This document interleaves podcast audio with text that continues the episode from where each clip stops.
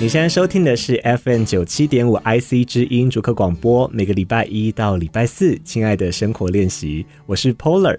通常我们在节目上呢，会跟大家分享许多译文的资讯或是生活的话题。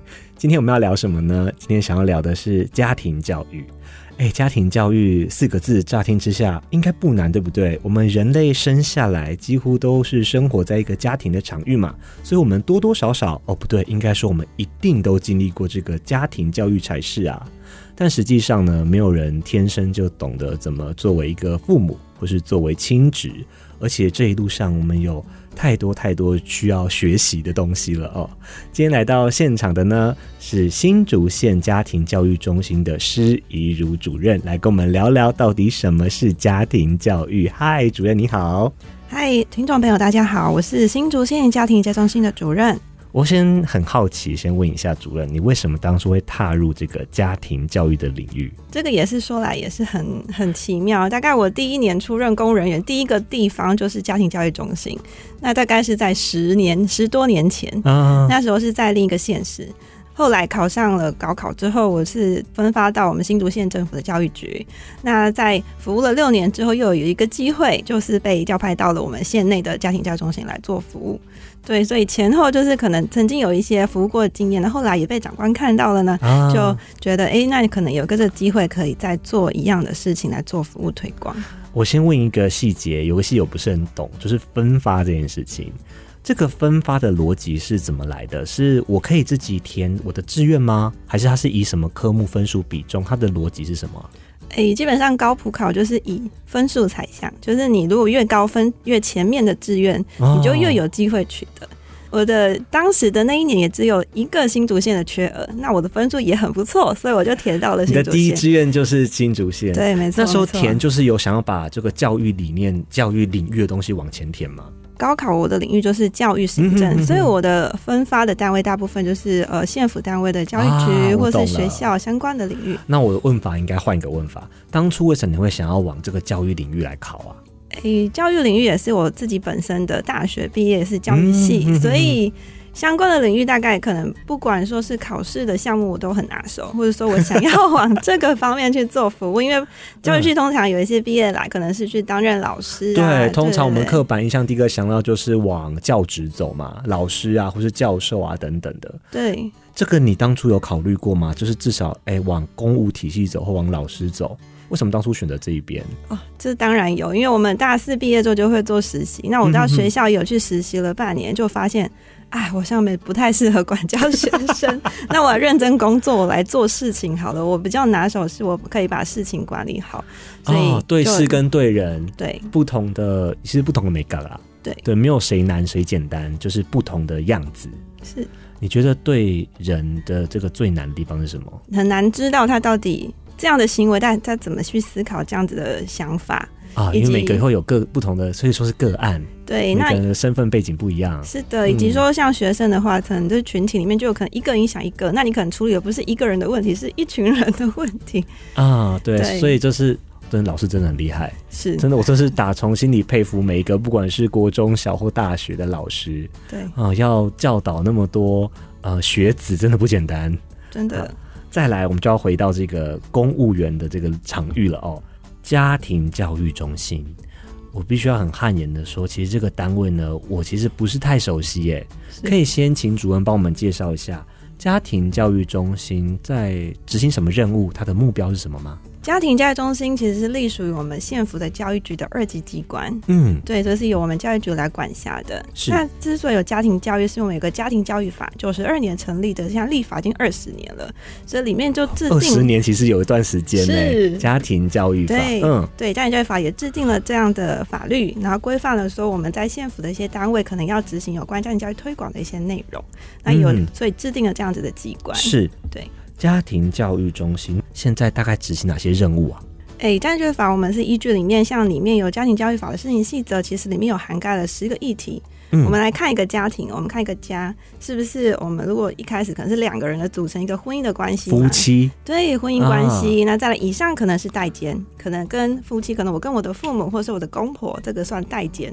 代间是哪个字啊？呃，代理的代跟中间的间哦，代间对，嗯，整个呃就是像三代的那个代代间、啊，对，就是我跟我的父母或是。跟公婆之间这样代间的关系。是。对，还有就是祖父母跟我们的小孩孙祖孙的关系也是叫这个代间，一代一代之间的，不管是沟通或是教育，对，然后再来一个就是我们婚姻底下，我们刚才可能会生儿育女嘛，那亲职亲职就是我们跟孩子之间的关系。哦，亲子关系，还有一个叫子侄，子就是孩子的子，子侄就是我们孩子也要知道怎么样去。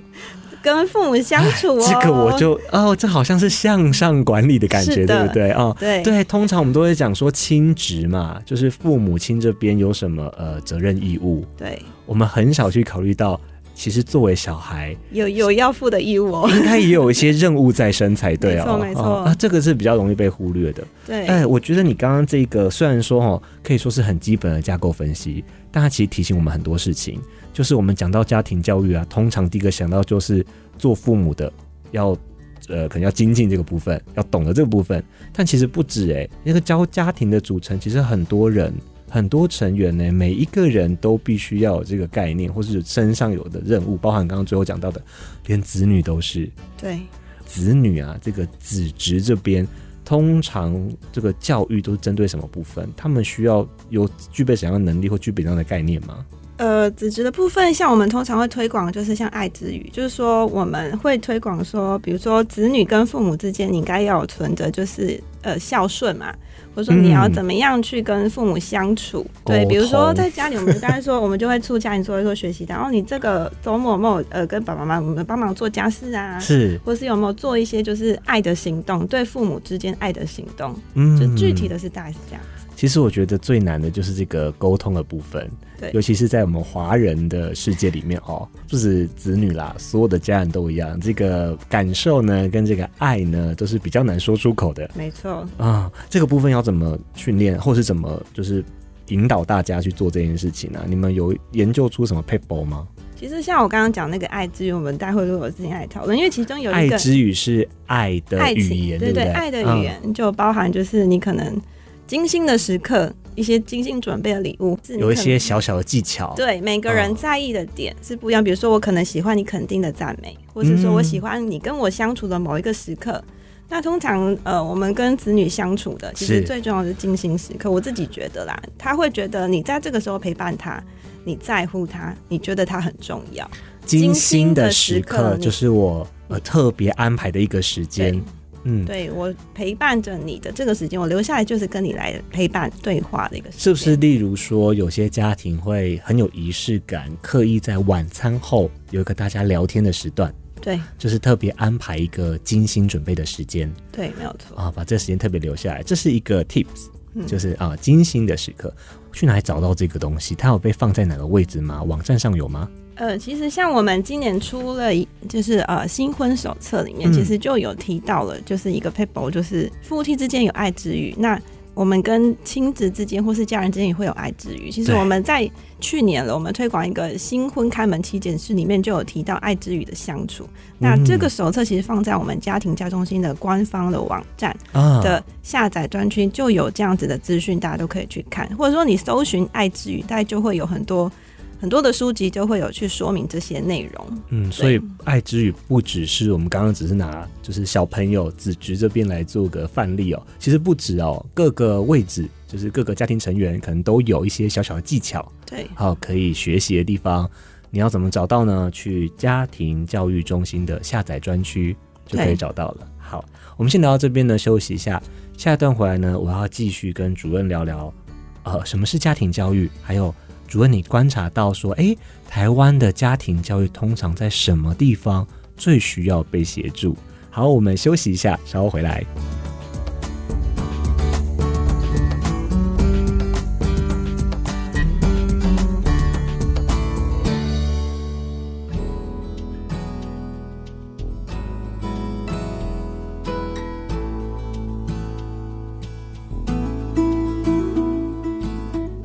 欢迎回来，IC 之音主客广播，亲爱的生活练习，我是 Polar。今天来到现场跟我们聊家庭教育的是新竹县家庭教育中心的施怡如主任。主任你好，嘿、hey，Polar 你好。在上一段当中呢，我真的谢谢主任，他跟我们讲了一些 tips，就是关于我们要怎么在做家庭沟通。我觉得它可以说是一个增进大家感情的很好的方式，是对精心的时刻。对，好，然后如果大家想要找到更详细的。资讯呢，都可以到家庭教育中心的网站上寻找。对，好，那这一段回来呢，先来聊聊什么是家庭教育。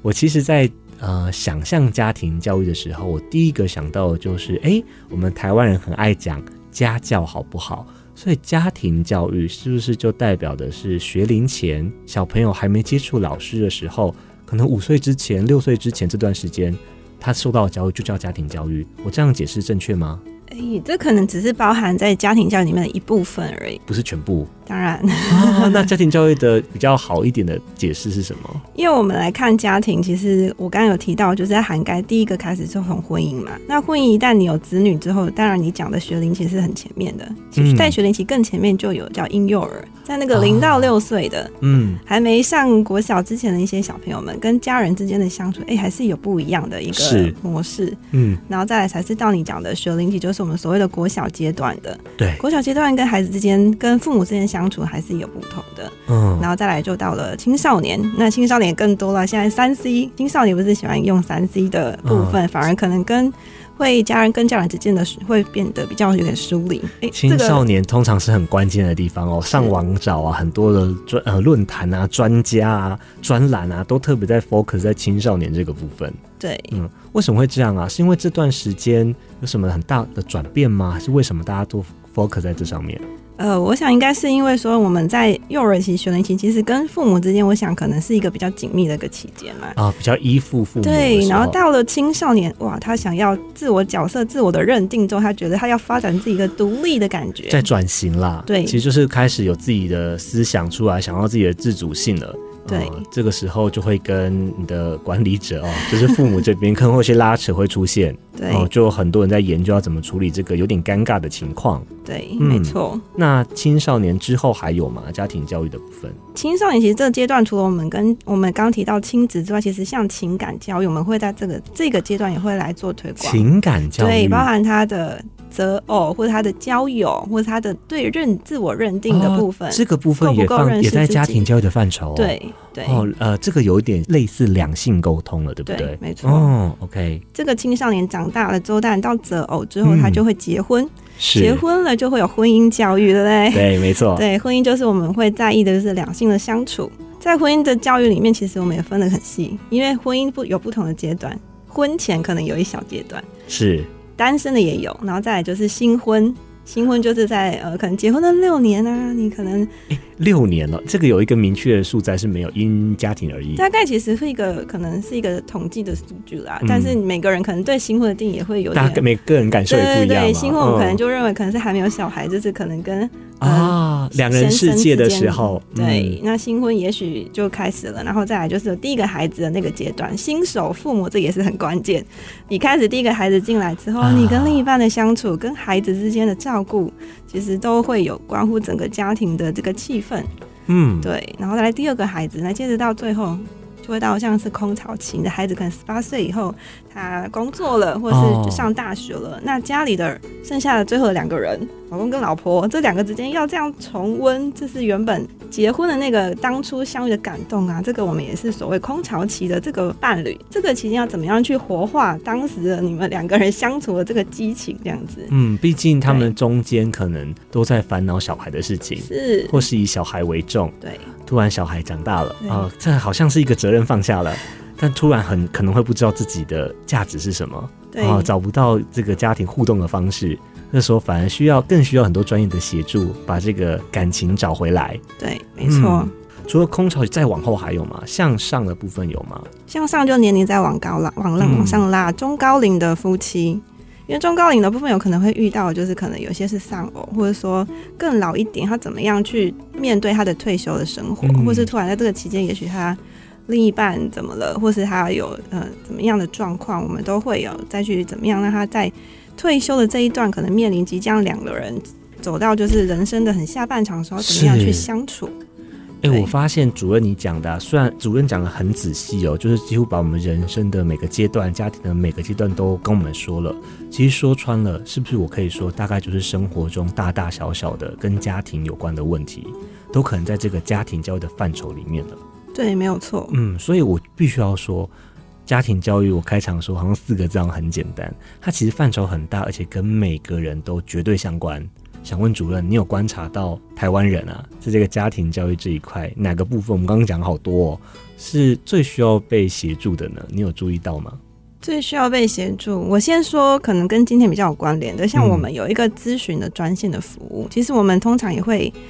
就是一个四一二八一八五的专咨询专线，就是民众提供民众有关家庭教育、夫妻相处、婆媳相处什么都可以打来一个咨询专线。对，常常接到的当然可能是有关乎可能有跟孩子之间的是很常常呃提问的呃，对小朋友的教育问题吗？对对对，这个通常会在几岁会是最容易被询问的？通常可能像刚刚提到青少年，青少年，大家很他很无解，对，哦、然后再来，不然就是可能跟伴侣相处的问题。嗯、虽然有点小岔题，但我真的很想要问：青少年，他大家都很爱说是叛逆期、反叛期。如果主任教我们，先教我们一招，就是初步的一招好了。我要怎么跟我觉得我家里有个叛逆期的小朋友，我要做沟通？我们有什么心理建设？或什么配博可以先提醒我们的？青少年叛逆期，其实我们刚刚回到刚刚讲的，其实他就是想要表现自我，对，他要他的自主性。对，嗯、那一旦呃，可能你的建议跟他的一个内心的想法违背时，他可能就会先不处理，或者他也跟你冷战，然后也不要讲啊，或者他会拒绝。对，嗯，对，我觉得可能一招，我觉得，但我孩子也还没到那阶段，但是我觉得比较好的方式，可能两方都是好好坐下一个时刻，就是去。了解他到底内心的想法，可能可以透过也许书写的方式，或是说可能跟妈妈，或是跟哪个他的朋友的一个了解，可能可以慢慢的去揣测出他的心情，就可以慢慢的去了解说，诶、欸，他这样子的反应，大概我是用什么方式可以去应对他？我觉得刚刚提到这件事情，我的猜测啦，会不会就是想办法找到一个新的沟通方式？是像刚刚主任讲到书信嘛，这是一种，或是透过一个朋友，或透过一个另外一个亲密的家人。就是打破那个本来你们父母子女之间沟通那个方式，因为现在自主性长出来了，你不能用以前那个十二岁之前的沟通方式沟通了。当然，当然，对对对，所以我们要建立一个新的。所以我觉得主任第一个提醒就是，哎，找到一个大家可以坐下来沟通的方式。这个坐下来不一定是真的有坐自己坐下来，书信是一个方法，或是透过任何的方式。呃，因家庭而异，好、哦，这可能是第一步敲门砖，敲开青少年心门的那个敲门砖。是好，除了这个青少年的教育之外，还有什么地方是你注意到的吗？有没有 top two 就询问率最高的？还有，我觉得就是婚姻内，就是可能在新婚的，哦、像我们在每年都会办理，就是新婚的伴侣营。嗯，对，那是两天一夜是住宿的，所以他整个时间真的只能两个人来，就算他有孩孩子，我们是跟他说就是不能带来的。你要就是你要制造两个人可以好好沟通相处的时刻。对对对，对、嗯，那其实，在那个课程中，我有参与过，就是夫妻就是会很真诚的去沟通彼此之间可能。有些哦，还说可能拉来这个课程，可能是想要挽救他的婚姻之类的，就是好诚实，需要真的坐下用一些方式来倾听彼此，到底在这个婚姻关关系当中，是不是有遇到怎样的问题，怎么样去排解？我刚刚第一个惊讶的事情，其实是竟然你们也要办这种夫妻之间的旅行啊，这也是你们的任务和那个业务之一耶。呃，应该不是旅行，是营队的营。我们是两天一夜，可能会住在一个地方旅宿，就是时间会很长，两天一夜，一整天以及呃，就是会有嗯一个营队。对对对对对。好，不管怎样，我觉得这个蛮有趣的。呃，想要了解这一方面的资讯，一样是到家庭教育中心的网站上吗？哎、欸，我们家里中心其实除了网站，还有刚刚提到，我们有赖的呃赖赖官方账号，对对对、嗯，以及我们有脸书，你只要输入新竹县家庭中心脸书，我们其实很多的课程资讯都会在上面呈现。所以包含刚刚这个提到给夫妻的营队，对对，也会在上面有。没错。嗯，好，有什么关键字吗？如果我对这个营队特别有兴趣的话。新婚伴侣营，或者说我们另一个是针对空巢期的，我们主要就是会用“依旧爱你”，就是伴侣营，大概“伴侣营”三个字就会有搜寻到了。OK，所以如果有兴趣的听众朋友，也可以用这个关键字来搜寻。是，好，再来呢，等一下我们要进入今天最后一个阶段了，也是最重要的部分了。就是关于家庭教育中心的志工。对，好，我们刚刚提到家庭教育中心帮助我们大家很多。那如果诶你有意愿或者能力去帮助他们的话，相信你也可以学到很多事情。对，下一段回来呢，我要跟主任聊聊这个关于志工招募的细节。我们休息一下，稍后回来。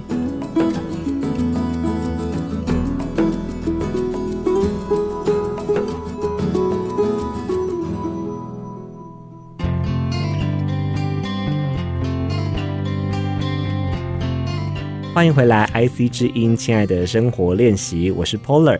今天来到现场的呢是新竹县家庭教育中心的主任施逸如主任，主任你好。嘿，Polar 你好。我们上段呢聊到个很有趣的哦，就是那个夫妻的营队，哎，它是针对呃空巢期的夫妻或是新婚期的夫妻，然后设定一些情境哦，让大家有好好沟通的机会，这也是可以好好学习到很多东西的时刻。对，好。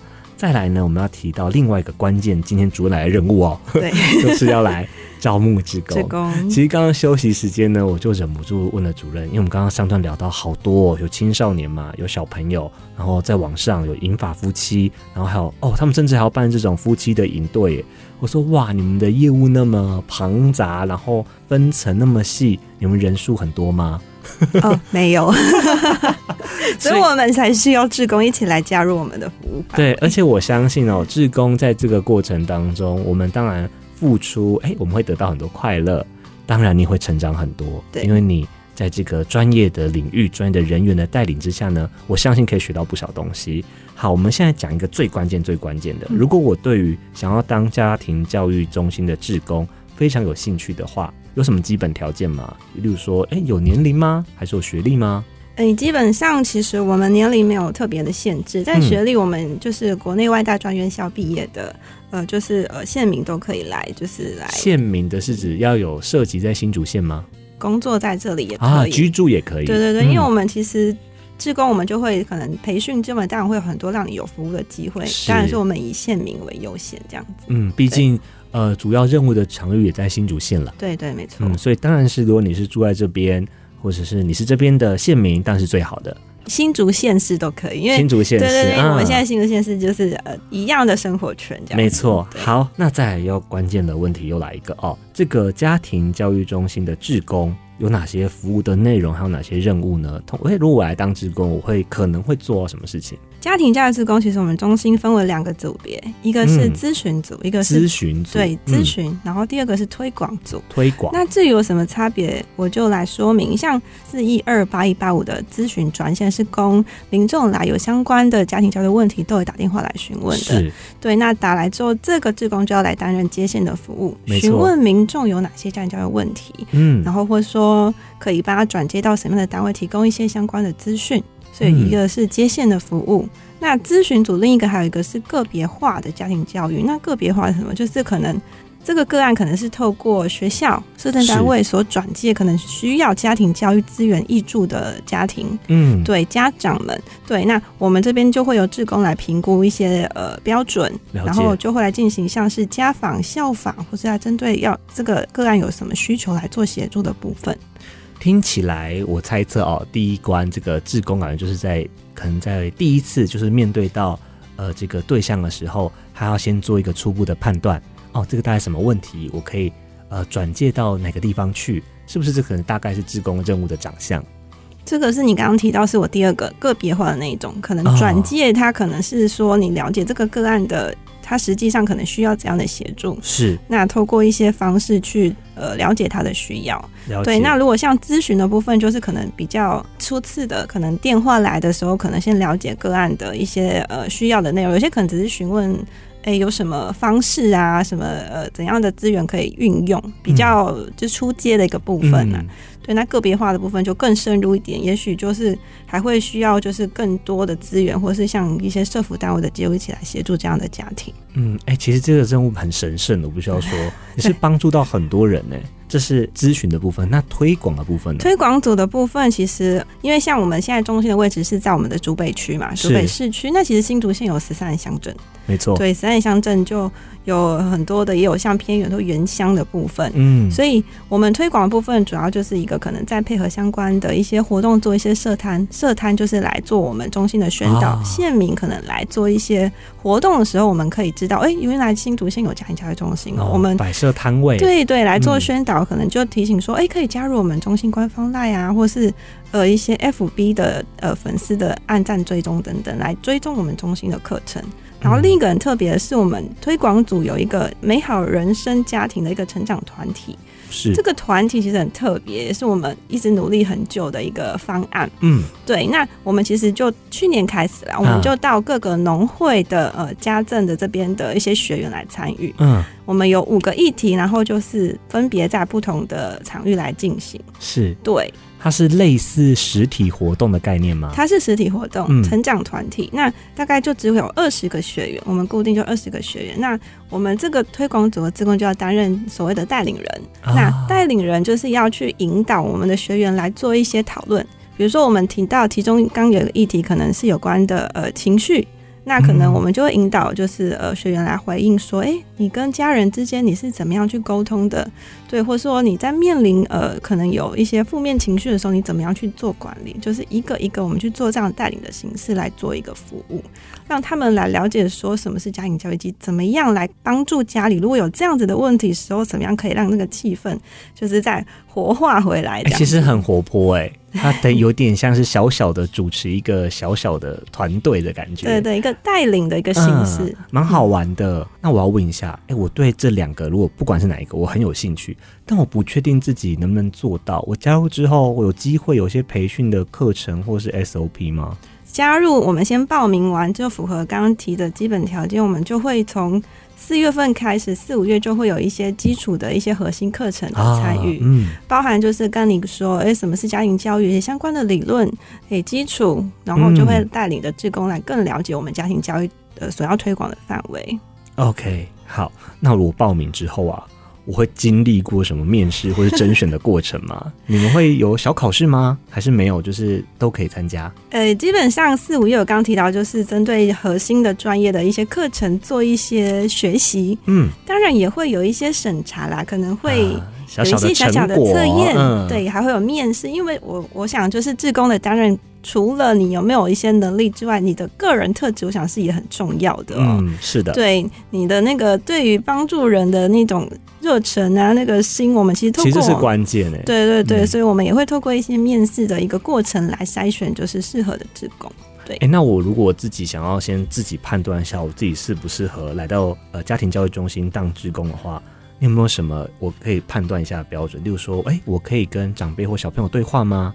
还是哎、欸，我有每周有多少的时间可以来这边帮忙？有没有什么基本的？我自己先检查一下我自己的条件。基本上，如果是咨询组，因为我刚刚提到会有专线接线的部分，那接线我们是，嗯、我们现在接线的时间是全天候，就是一到五的早上、下午跟晚上，以及礼拜六的早上跟下午。是对，所以其实我们如果你一旦担任这个咨询组的职工，一定会有安排一个值班的时段。哦、对，假如你是上班族的话，那可能那个时间可能。就会有点选择，也许就只能晚间或是假日，就是跟大家对，类似类似排班的感觉。对对对，会排班。嗯、对，那假如是推广组，我觉得推广组还好，就是你愿你是一个乐于上台去做一些带领，或是说去跟别人去做一些互动的，嗯、我觉得你的沟通，或者你认为你很愿意去跟别人去对谈的这个特质，我觉得也是很适合。好，最后。我现在很有兴趣要当这个职工的话，我要怎么报名或者管道是什么，在哪里呢？是我们有家庭教育中心的官方网站嘛？是。那还有那个 FB，我们的脸书，其实都有把这个资讯放上来。嗯、你只要、呃、招募职工的，对对对，你只要 Google 新竹县家庭教育中心志工招募，哎、欸，就立刻就会有，就会跳出来。对，或是直接到我们官网也有有的置顶的那个最新消息，然后 FB 也有在上面有我们最新的讯息。对，嗯，包含你报名的时候，你要。要填写什么东西，你要缴交什么东西，上面都有写到了。是的，那其实我稍微看一下，不难嘛，大概就是毕业证书，然后身份证件，对不对？然后比较特别一点点的是有一个志工手册的部分，是不是？是有一个是叫做志愿服务记录册。嗯，这个东西应该不是人人都有吧？它是它是怎么来的？这个东西只是如果你已经是担任志工了，啊、你可能其他单位的在其他地方，对、嗯、你要取得这个手册，基本上你就要经过基础训练跟专业的训练，你就有可以取得。嗯、那如果你是初次想要报名，那也没有这个手册也没有关系。其实你到我们中心来，我们就会辅导你去取得这个手册。OK，听完今天这期节目呢，如果你对家庭教育中心讨论的议题有兴趣，或者是哎你愿意。来站出来帮助更多需要帮助的人，都欢迎你搜寻家庭教育中心，你可以找到你需要的资源，或许你也可以找到当志工的呃详细的资料。那你有兴趣的话，都非常欢迎你来参与。谢谢今天主任来玩，谢谢你。好，谢谢 Polar。